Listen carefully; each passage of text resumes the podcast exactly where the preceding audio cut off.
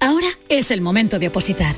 Más de un millón de empleados públicos se jubilarán en los próximos 15 años. Aprovecha la mayor oferta de plazas de la historia y hazte funcionario con la Academia Líder en Aprobados. academiajesusayala.com El paso de opositor a funcionario. Apúntate a la revolución del mueble en Andalucía. Almacén de oportunidades, a precios insuperables. Exige tus muebles y llévatelos al momento. Dormitorios, salones, juveniles, sofás, armarios, colchones, todo a precios de almacén. Almacén de oportunidades. Ya estamos en Jaén, Granada, Almería, Córdoba y muy pronto en toda Andalucía. Papá, ¿de verdad que ya empieza el cole? Sí, hija, ya empieza el cole. Y la matrícula, y los libros, y los materiales, y la ropa. Pues me duele un diente, papá. ¿De verdad? No te preocupes. En The Implant sabemos que septiembre es un mes complicado y queremos ayudarte. Por eso, este mes con tu tratamiento, una tarjeta regalo de 150 euros para ayudarte con la vuelta al cole. Consulta condiciones en Clínica de Implant, tu clínica de confianza. Tras dos años de espera, vuelve la Feria de la Algaba. Festejos taurinos, encierros, casetas, atracciones y conciertos que harán disfrutar a familiares y amigos en la Feria de la Algaba del 14 al 18 de septiembre. Sin ir más lejos, la Algaba. Recuerda, del 14 al 18 de septiembre, evento organizado por el Ayuntamiento de la Algaba. Noticias, tiempo, tráfico. Cada día, desde muy temprano, lo tienes en Canal Sur Sevilla, la radio de Andalucía. Hola, muy buenas tardes. Ya ha llegado septiembre con todas sus ventajas y con todas sus complicaciones, no vamos a decir inconvenientes, complicaciones que está en nuestra mano resolver. Y algunas de ellas emocionales también. Fíjense, ese va a ser uno de los aspectos del que nos ocupemos hoy en el programa. Muy buenas tardes y muchas gracias por estar a ese lado del aparato de radio. Canal Sur Radio te cuida. Por tu salud. Por tu salud con Enrique Jesús Moreno. Pues les digo que en el programa de hoy vamos a ocuparnos de, de alguna forma de por qué nos enfadamos, ¿no? Y qué consecuencias tiene enfadarse y por qué a veces nos enfadamos, muchas veces sin motivo, pero que llegan a complicarse las cosas, ¿no? Lo cierto es que hemos querido enfocar también el tema desde el punto de vista que ya saben ustedes, no queremos ser agoreros, pero llega el mes de octubre y aumenta el número de divorcios, cosas que se han gestado en estos días mm, todavía para algunos de vacaciones o simplemente de tiempo libre, ¿no? Porque ya estamos en septiembre.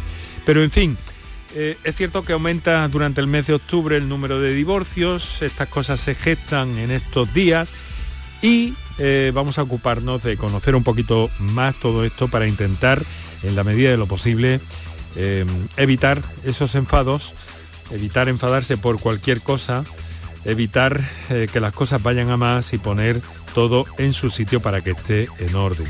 Vamos a conversar para ello en unos instantes con eh, Ricardo Sotillo, que es psicólogo y pedagogo y que nos va a orientar a propósito de, de todo esto, ¿no? Y de qué podemos hacer también para evitar esos enfados de alguna forma y ser más asertivos para decir las cosas de un modo, pues eso, que se nos comprenda mejor y que no dé lugar a esas escaladas o a esas discusiones que finalmente terminan en enfado. Todos esos aspectos nos ocuparán en nuestra conversación en este día y en la segunda parte vamos a saber algo, probablemente lo han oído y mantuvimos con un especialista un encuentro eh, el pasado invierno sobre la medicina hiperbárica, qué es, para qué sirve, qué ventajas tiene, hasta dónde se puede utilizar.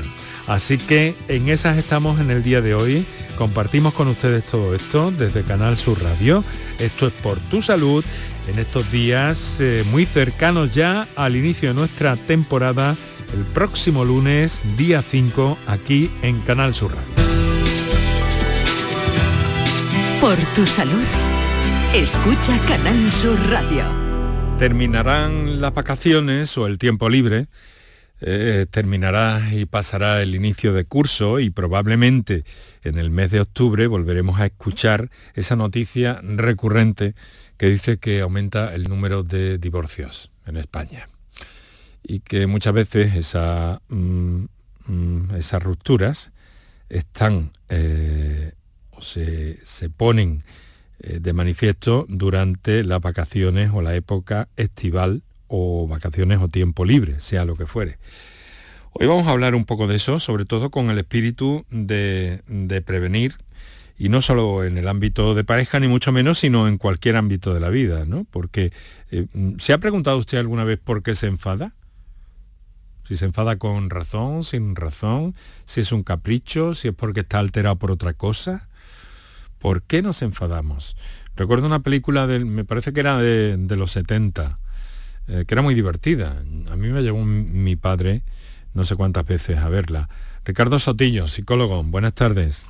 Hola, muy buenas tardes. Bueno, dijimos a, principios de agosto que volveríamos a encontrarnos y aquí estamos. ¿Recuerdas aquella película de Terence Hill y Bud Spencer que decía, que, o que se tituló, al menos porque no sé si era el título original, pero en España se tituló como Y si no nos enfadamos, ¿no? Pero eso ya tenía una como una amenaza, ¿no? Dice, y si nos enfadamos, ojo que va a haber consecuencias, ¿no? Sí, sí, el, fuerte repartía, repartía leña, su manera de resolver los conflictos. Pero era todo en clave de humor y relativamente blanco, ¿no? Yo creo, ¿no? tenía. Eh, mira, ¿por qué nos enfadamos? Las personas. ¿Por qué nos enfadamos? ¿Por qué no salimos de nos salimos de madre y nos desbocamos y papá, Es que se acumulan cosas, parece, y luego explotan o, ¿o pues qué? Fíjate, me voy a remontar a Freud, que decía que eh, aquellas emociones que nos salen en el momento, acaban, que las enterramos, les pasa como los cadáveres. Cuando se desentierran, cuando salen, salen putrefactos o hacen daño, o generan enfermedades, o generan respuestas desadaptativas. Nos enfadamos porque vemos las cosas, las percibimos como amenazas, las percibimos como eh, atropellos hacia nuestra eh, posición, porque queremos defender una posición como si fuese una bandera en un islote eh, que está siendo rodeado de, por piratas o por tiburones, mm. porque nos sentimos amenazados. Y tiene mucha culpa el, sistema límbico, ¿no? el que compartimos con los, con los primates. Y claro, y ahí no interviene la corteza cerebral, la razón, el raciocinio, los pensamientos. ¿no? Por eso nos enfadamos eh, fundamentalmente. O sea que, estamos hasta cierto punto en, un... Cuando nos enfadamos así, de esa forma, tan desaforadas, eh, estamos en una situación un poco retrógrada, ¿no? Un poco involucionista, ¿no? Sí, porque estamos utilizando el sistema o la parte subcortical del sistema nervioso central. Que es la más primitiva. Claro, la primitiva, eso mm. es.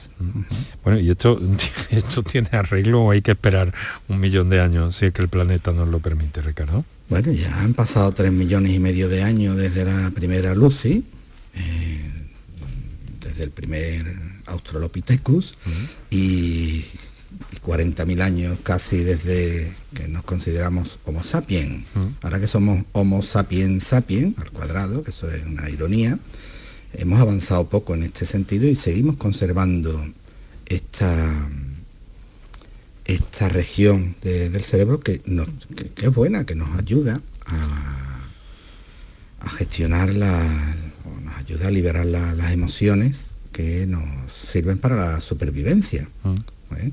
Eh, y hacen que, ¿qué ocurre? Que tenemos que, en la selva en la que estamos ahora, que es la sociedad, ya no hay eh, leones que, a los que tengamos que temerle y salir huyendo para subirnos al árbol o, convertirnos en seres agresivos para defendernos con ese aumento de, adrenalina y de cortisol, sino que, bueno, podemos aprenderlo, eh, podemos evolucionar. De hecho, fíjate, vuelvo con Aristóteles, 24 siglos. O sea, cualquiera puede enfadarse, se lo, escribía él a su hijo Nicómaco en el libro Ética Nicomaquea, Ética a Nicómaco, ¿no? Que le escribió un libro, creo que tenía Nicómaco entonces 12 años aproximadamente, le decía, cualquiera puede enfadarse, pero eh, enfadarse eh, en el momento oportuno, con la persona adecuada y en la proporción precisa, eso eso ya no está al alcance de cualquiera. Bueno, eso está al alcance de, de unos cuantos Mm, Eso está al alcance de quien, de quien aprenda, de quien lo practique, de quien incluso diga, pues ahora me voy a enfadar.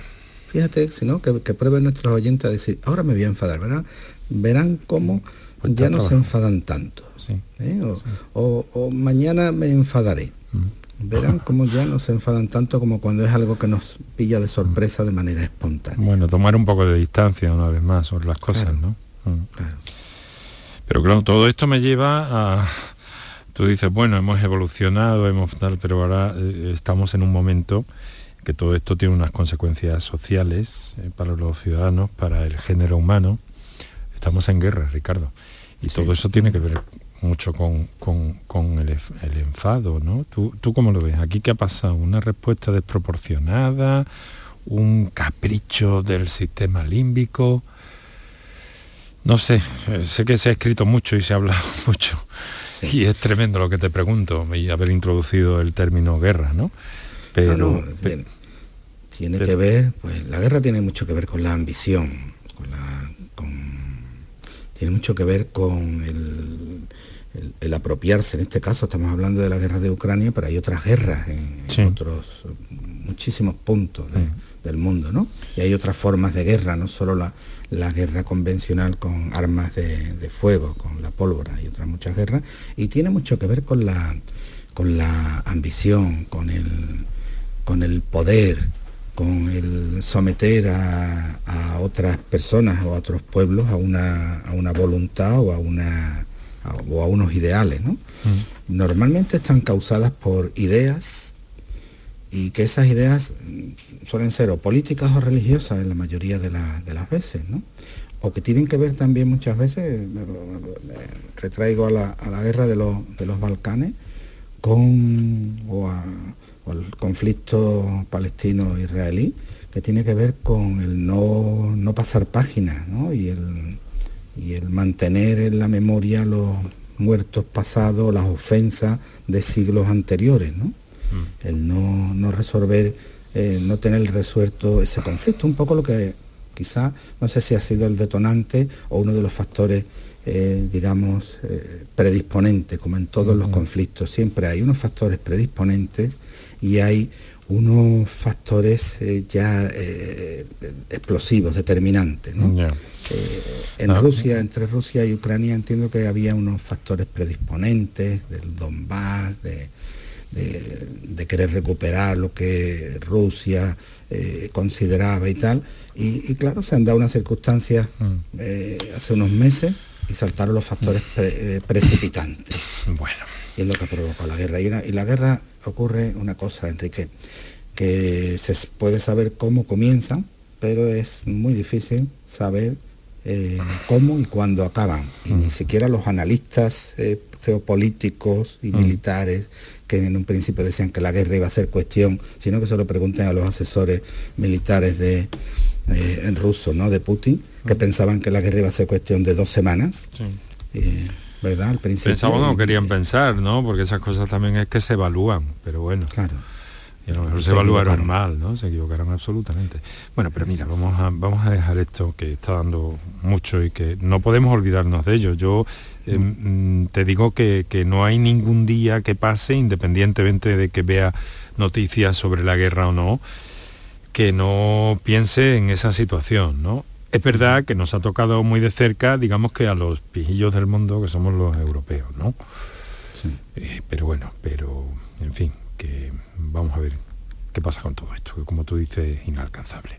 Vamos al territorio eh, central en esta conversación que estamos manteniendo con Ricardo Sotillo, psicólogo, eh, pedagogo, eh, profesional sanitario también, y que, eh, pues bueno, tratábamos de ver por qué nos enfadamos o cómo nos enfadamos. Eh, es muy corriente, ¿por qué es tan corriente eso de, de que luego en octubre, Ricardo, haya, haya, haya divorcios? Porque se gestan aquí esas rupturas, parece ser, en el verano, independientemente de las vacaciones o el tiempo libre, ¿no? Sí, ocurre que en verano normalmente eh, nos vamos de vacaciones a otro lugar, muchas veces, eh, donde ese lugar no siempre es más cómodo eh, que el lugar habitual del resto de- del año. Eh, la convivencia se, se hace más estrecha no hay trabajo, con lo cual no hay una tregua en el trabajo de uno de los miembros o de ambos miembros de la pareja, eh, a los que a veces se le une otro miembro de la familia ampliada, llámese cuñado, llámese suegra, llámese suegro, llámese cuñada, eh, donde... O primo o eh, prima. O primos o primas, o hijos, sobrinos de los cuñados. Y además todo eso lo sometemos a, vamos a hacer un experimento físico, ¿no? vamos, a, vamos a someterlo, eh, le añadimos presión y calor, que es lo que ocurre en verano. Sí. Pues ¿qué ocurre cuando sometemos a un cuerpo a presión y calor? Pues que estamos haciendo un motor de explosión. ¿Eh? Solo hace falta la bujía.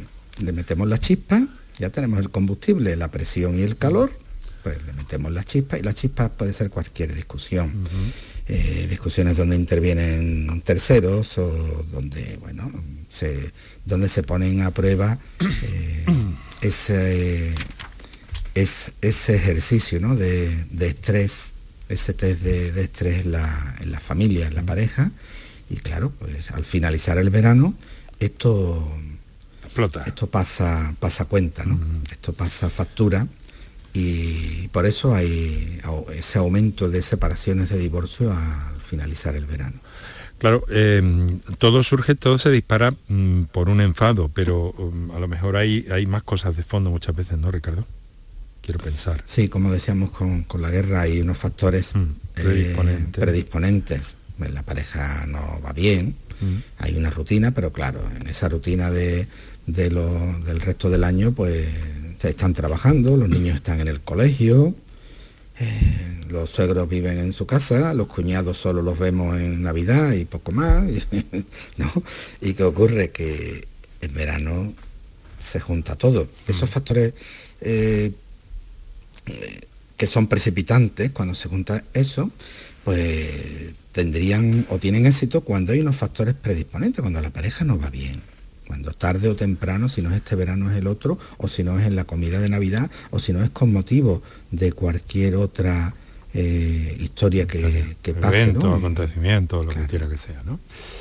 Pero claro, es que el, enfado, el enfado, eh, mm, me decías antes sobre la gestión de las emociones, cuando se acumulan salta el enfado, pero tengo entendido que el enfado es una de las cinco emociones básicas, ¿no?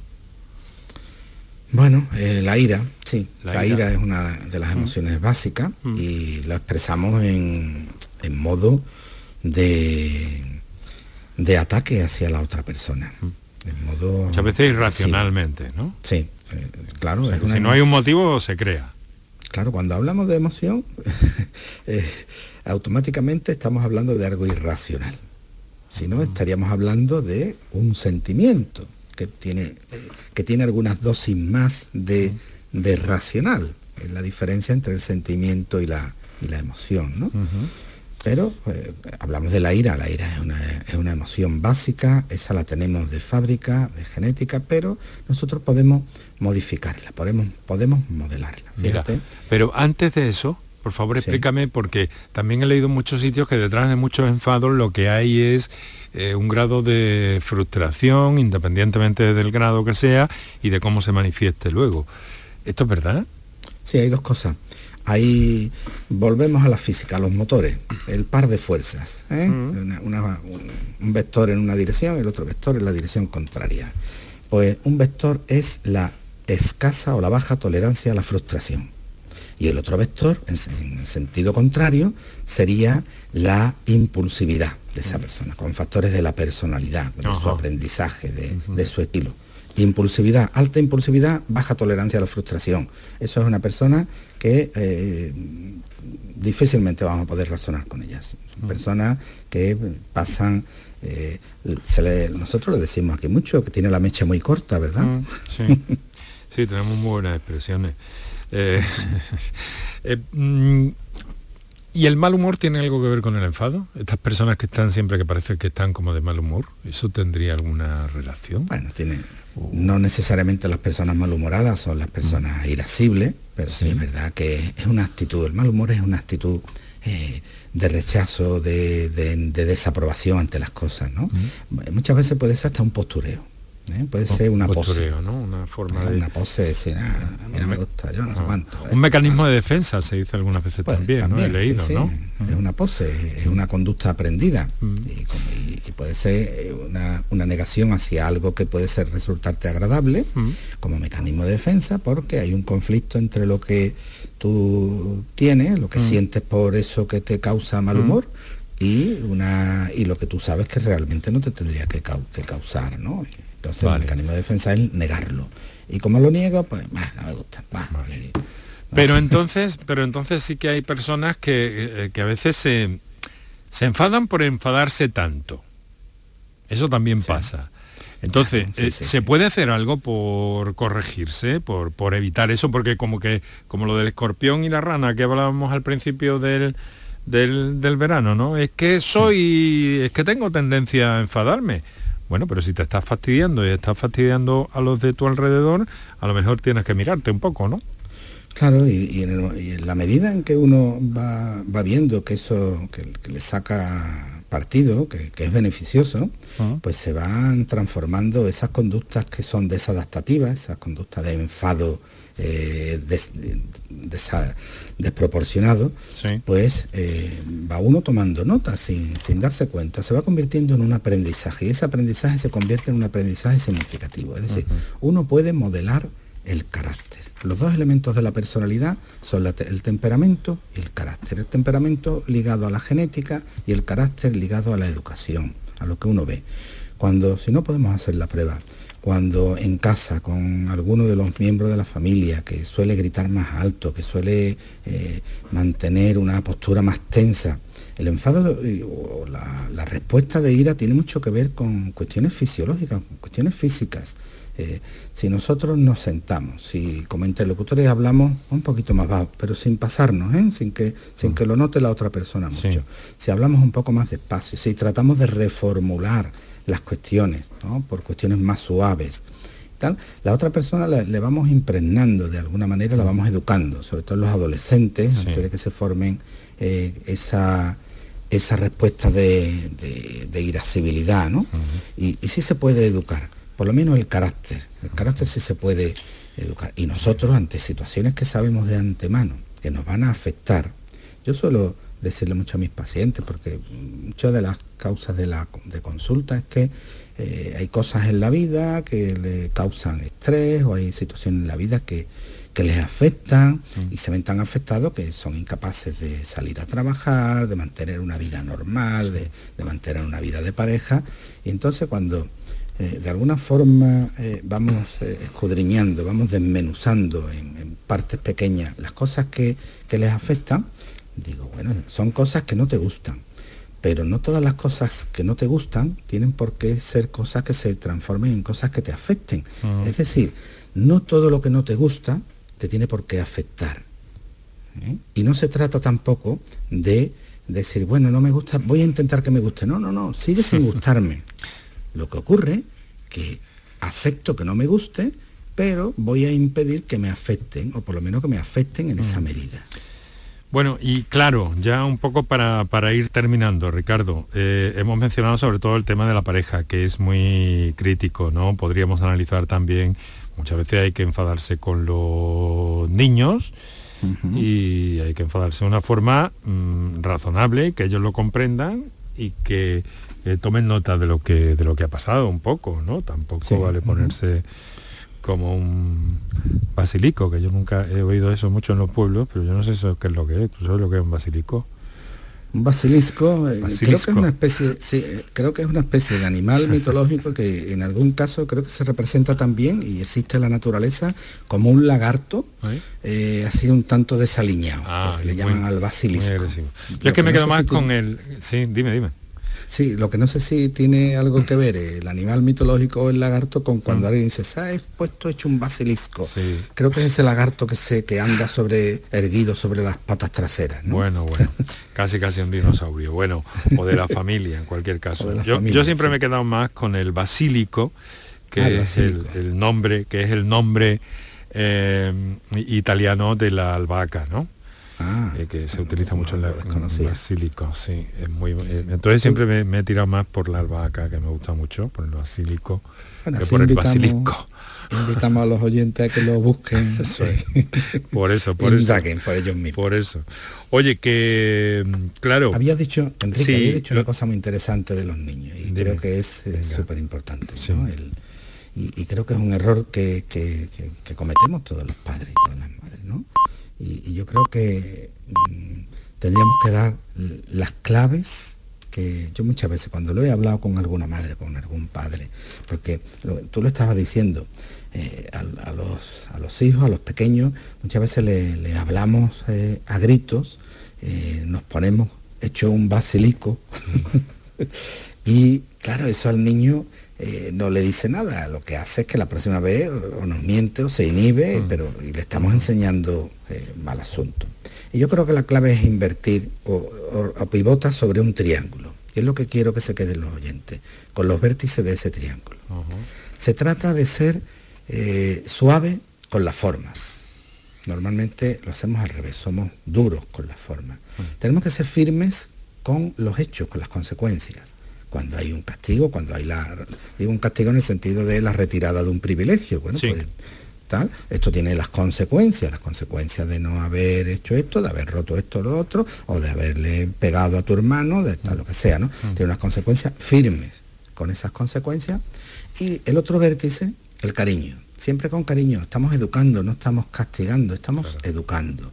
Nuestro objetivo es reconducir, encarrilar a ese niño. Entonces, y normalmente lo hacemos, solo nos quedamos con el cariño en el mejor de los casos, pero somos duros con la forma, suaves con las consecuencias. Mm. ¿eh? Después las consecuencias nos mm. olvidamos cuando mm. nos hace cuatro carantoñas el niño. Sí.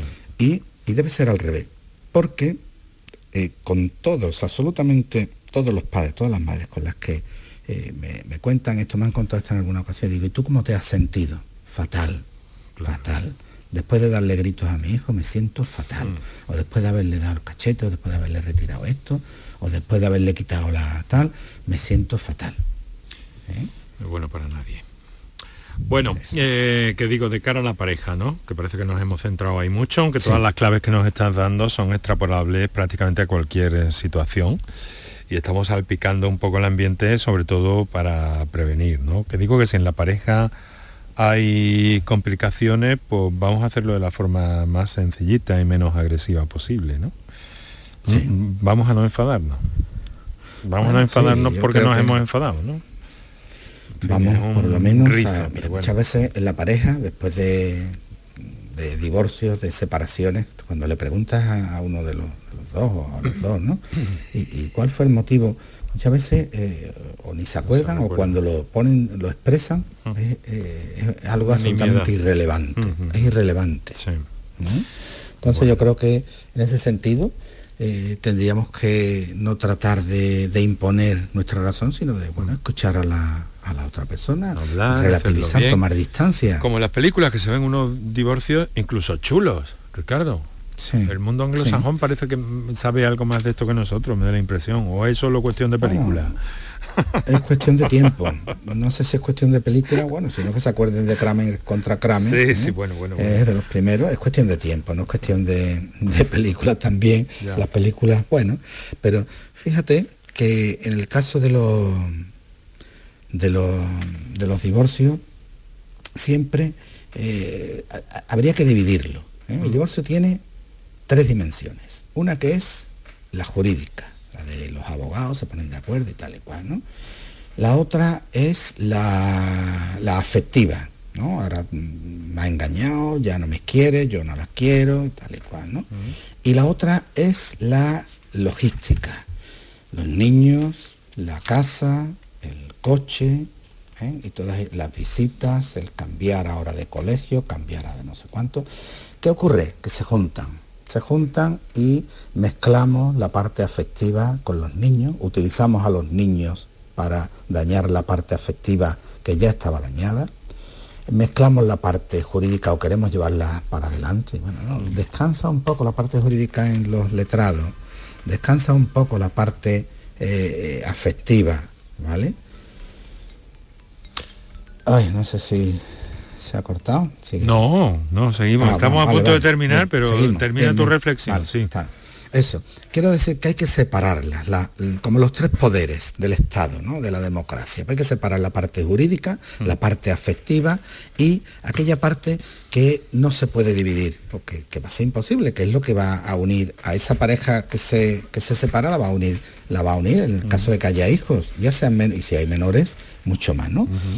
Hay que separar esas tres dimensiones para que el divorcio sea, como tú dices, más parecido al de las películas. Y aquí lo vivimos con angustia porque lo mezclamos todo. Bueno, Ricardo, un placer. No tenemos tiempo para más. Eh, un placer, como siempre, conversar contigo. Eh, felices últimos días de agosto y volvemos a encontrarnos en una semana, si te parece, aquí en el programa, en Canal Sur Radio. Esto es por tu salud. Muchas gracias y hasta la próxima. Un Igualmente. fuerte abrazo, Ricardo. Un abrazo, Enrique. Nos vemos. Soy más de lo que sabes y más de lo que ves. Soy carne de cañón, presa fácil para el lobo más feroz. Y no puedo salvarte, ni quiero que me salven. No pienso pelear contigo porque es por ti por quien peleo. Soy mi peor enemigo. Soy buena, soy mala. Soy todo, soy nada. Soy la perra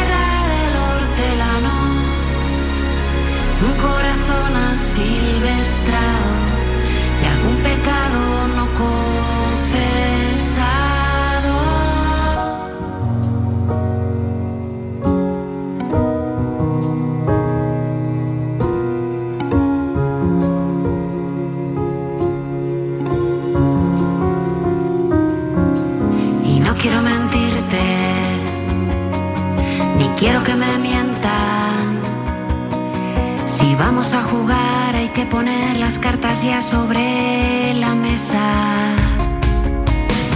Barco a la deriva, una descarga eléctrica.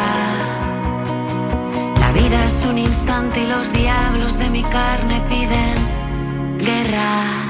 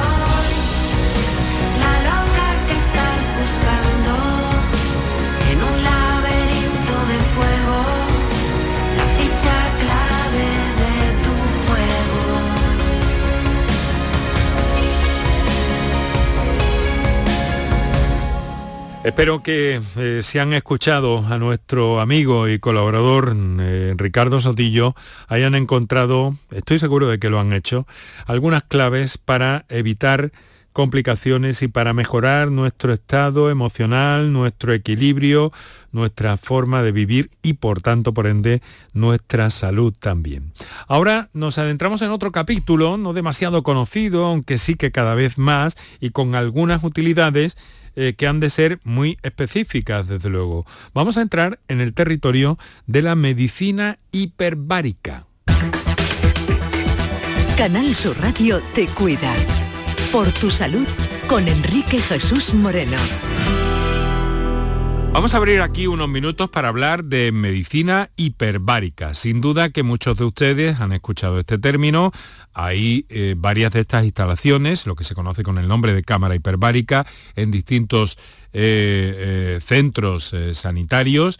Y pues bueno, hemos querido acercarnos a esta técnica, a esta especialidad también, ya que eh, se habla de medicina hiperbárica o de oxigenoterapia también hiperbárica. Vamos a intentar eh, conocer qué es, eh, desde cuándo se utiliza y para qué sirve básicamente, y lo vamos a hacer con una persona, el doctor Emilio Salas, que tiene una amplia trayectoria como doctor y en la utilización de este tipo de, de técnicas. Doctor Salas, muy buenas tardes.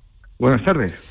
A la sazón, eh, pues eh, es miembro de la Asociación de Medicina Hiperbárica y Subacuática. Su relación ha sido muy estrecha con el ejército, ¿verdad, doctor? Con la Armada, más concretamente. Eh, durante más de 40 años, médico de, de la Armada, y me formé en Cartagena en la especialidad de medicina subacuática hiperbárica. Bueno, pues cuéntenos, eh, porque claro, esto es una cosa que asociamos en principio al buceo, al buceo profesional y en este caso a, los especialistas de la Armada también, de alguna forma, ¿no? Eh, eh, la medicina hiperbárica nace, tanto a nivel nacional como a nivel internacional, nace con la medicina subacuática, tanto en el ámbito militar fundamentalmente, como en el ámbito civil, sobre todo cuando las grandes empresas empiezan a, la estación del petróleo en el Mar del Norte. Y, a raíz de la aplicación de la medicina subacuática en el ámbito eh, del buceo, eh, ya, se eh, amplió para lo que son más patologías en el ámbito ya de la medicina hiperbárica con el uso de la oxigenoterapia hiperbárica en el ámbito civil. Porque claro, cuando hablamos de medicina subacuática no quiere decir que se practique debajo del agua esa medicina, sino que trata las eh, consecuencias o las perturbaciones que pueden surgir, en este caso a los especialistas eh, que tienen que trabajar bajo el agua. ¿No es cierto, doctor? Efectivamente, e, es una patología muy profesional, eh, derivada sobre todo de la formación de burbujas en función de la profundidad y del tiempo que se bucee, que a veces deriva en una patología que requiere el tratamiento en cámara hiperbárica y eso es lo que eh, eh, es la medicina subacuática eh, fundamentalmente. Vale, vale, vale. De que, hay otros patologías. Ya vamos centrando el tema. Entonces, díganos también, entonces no tiene que ver esto, la, la cámara hiperbárica no es una cámara de descompresión, ¿o sí? Eh, eh, en principio eh, tiene la doble, la doble denominación de descompresión, sobre todo se llama de descompresión cuando el buzo, cuando el buzo necesita hacer sus paradas de descompresión, que en vez de hacerla en el agua para no pasar tanto frío y para no tener tanta exposición al medio acuático, esa descompresión la puede hacer en superficie en las llamadas cámaras de descompresión. Pero esas mismas cámaras de descompresión son válidas para utilizarlas como cámaras terapéuticas en caso de un accidente de buceo. Pero en, el ámbito civil no se llama cámara de descompresión en el ámbito civil, se llama cámara, hiperbárica. Efectivamente. pues ya lo dejamos bien, bien aclarado todo. Entonces, eh, a partir de un momento se descubre que, que esta cámara hiperbárica sirve también para tratar algunas otras patologías.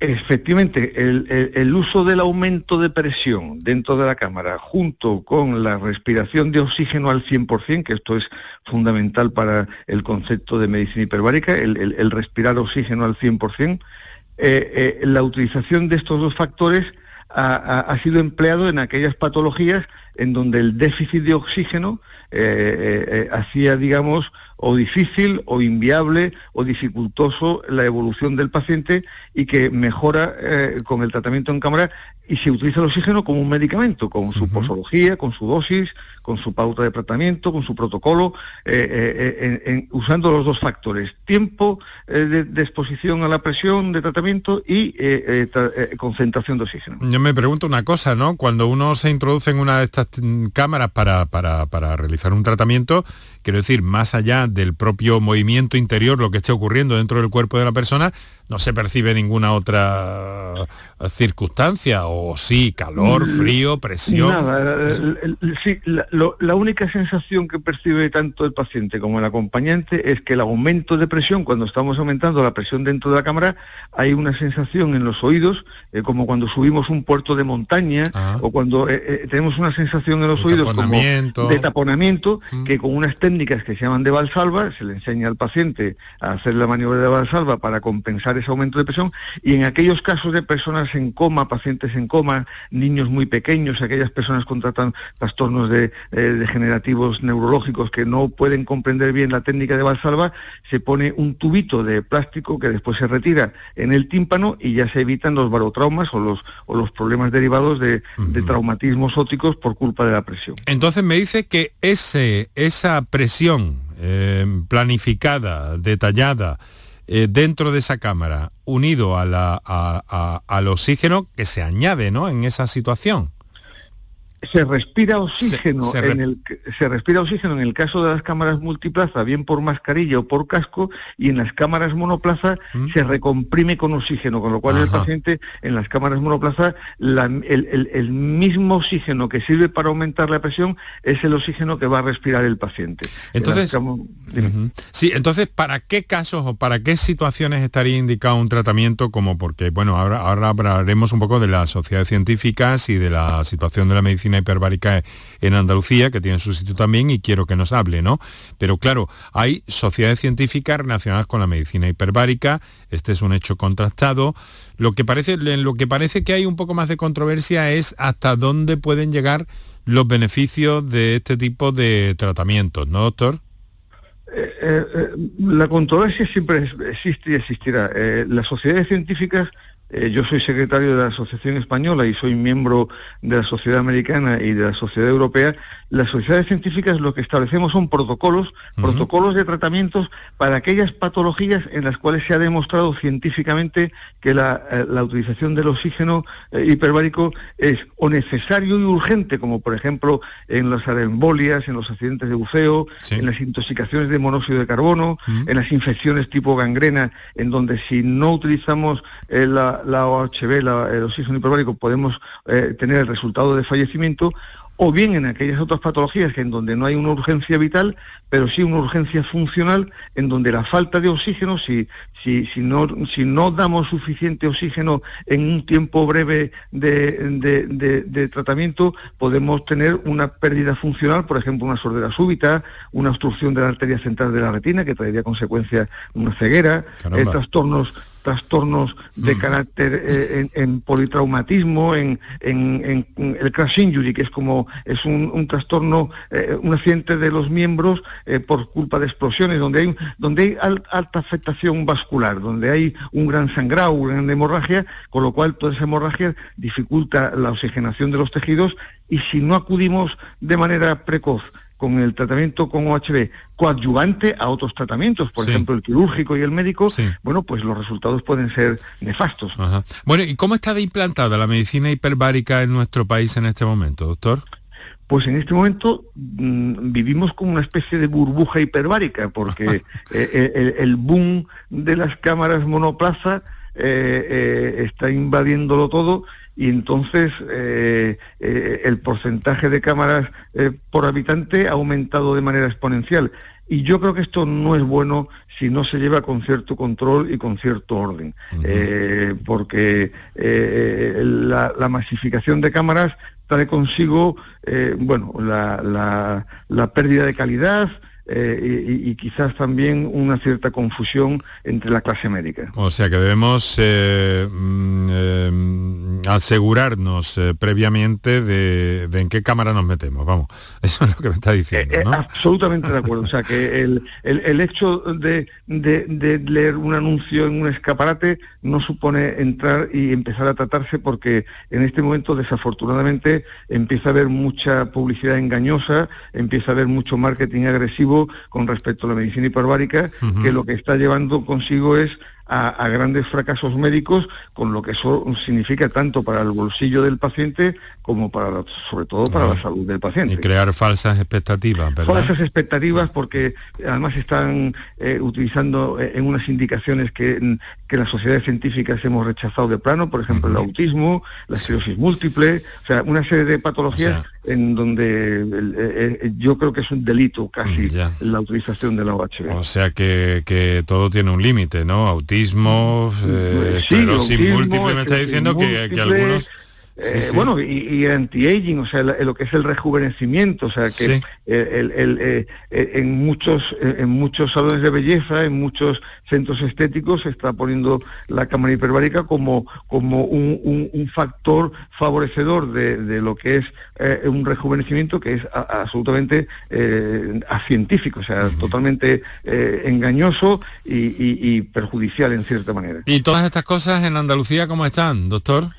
Pues, están, eh, pues no están tan mal en comparación con otras comunidades, porque gracias a Dios el SAS y la Asociación Española de Medicina Hiperbárica tenemos un grado de colaboración muy estrecho en donde eh, nos piden asesoramiento de manera eh, periódica y constante y, tenemos una, una, bastante vigilancia sobre aquello que se, que se expone en las webs, que se exponen en prensa y, a, nivel nacional podemos decir que en Andalucía, la Junta de Andalucía es pionera en lo que es la vigilancia de la publicidad engañosa a efectos de evitar complicaciones a los pacientes. bien, pues tomamos nota. Entonces, que esto casi es una recomendación, pero le quiero pedir para terminar, eh, doctor Emilio Salas, una muy concreta, ¿no? A todas estas personas en el sentido de que no nos dejemos llevar, ¿no? No eh, eh, eh, yo soy de la opinión de que las personas no deben de ir a los centros de medicina hiperbárica sin una indicación médica previa, o sea, que no sea,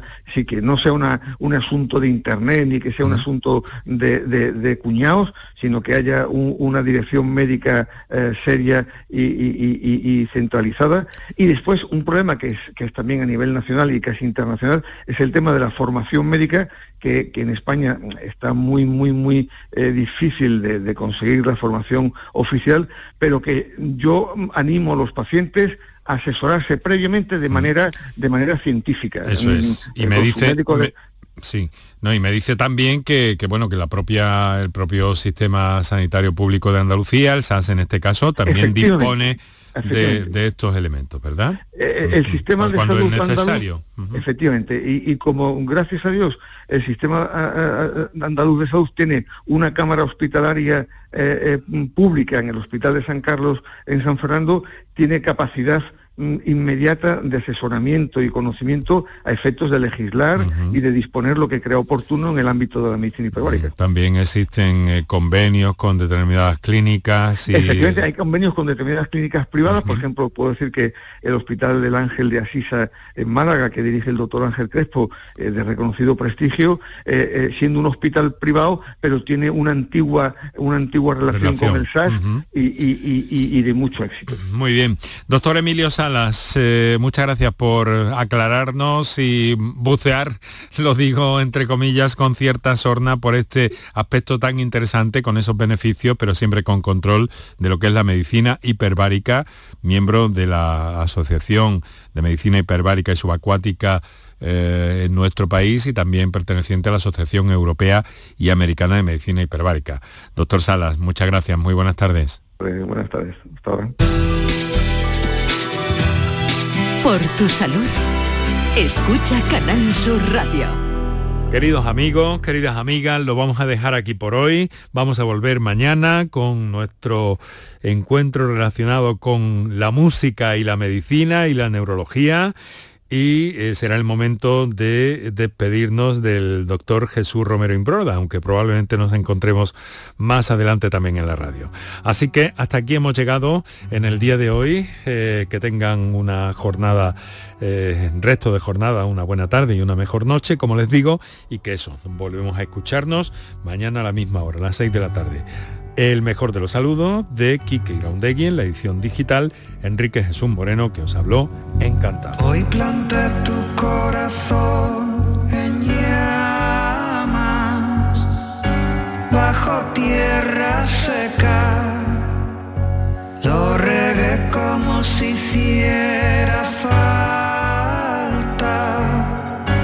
y arruiné su esencia.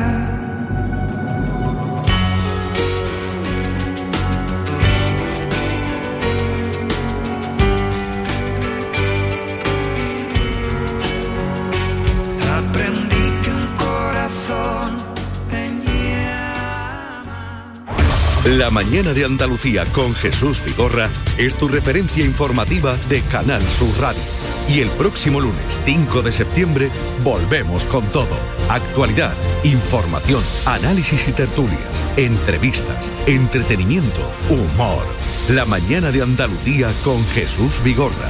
El próximo lunes 5 de septiembre a las 6 de la mañana. Canal Sur Radio. La radio de Andalucía. El resumen con la selección de los mejores momentos del programa del Yuyu lo tienes también en verano. Aquí encontrarás lo mejor de esos momentos inimaginables, de las historias imposibles y de ocurrencias delirantes. Lo mejor del programa del Yuyu. Este verano de lunes a viernes desde las 10 de la noche. Quédate en Canal Sur Radio, la radio de Andalucía.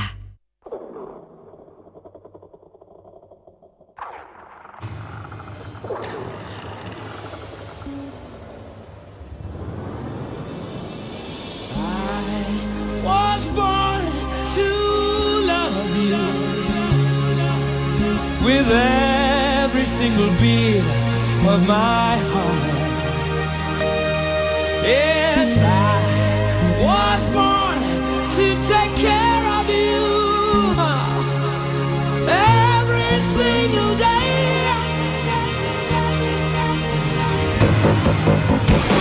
was